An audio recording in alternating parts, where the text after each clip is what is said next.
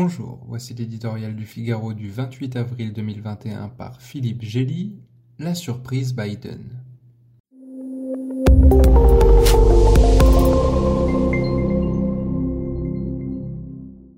Joe Biden devait n'être qu'un président de transition, autant dire de passage. Un vieux monsieur sans doute sympathique, mais gaffeur et déconnecté, dont on pouvait tout juste espérer qu'il ramène le calme, peut-être au prix de l'ennui, dans une Amérique laissée au bord de la guerre civile par l'ouragan Donald Trump. En aucun cas on ne devait s'attendre à un réformateur, encore moins à un visionnaire. Mais surprise.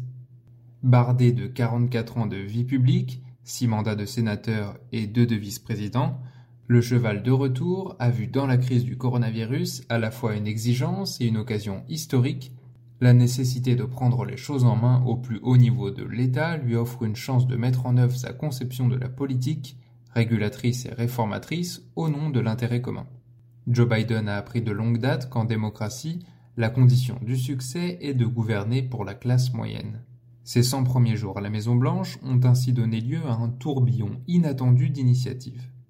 Bénéficiant des investissements de son prédécesseur dans la production de vaccins, il a déployé une logistique de guerre pour administrer plus de 200 millions de doses en trois mois.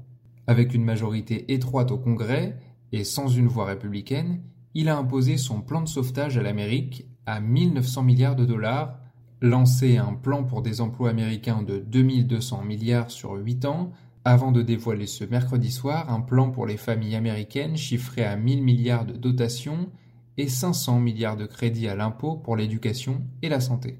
Au secours, la gauche revient, s'écrie la droite américaine devant les dépenses du président.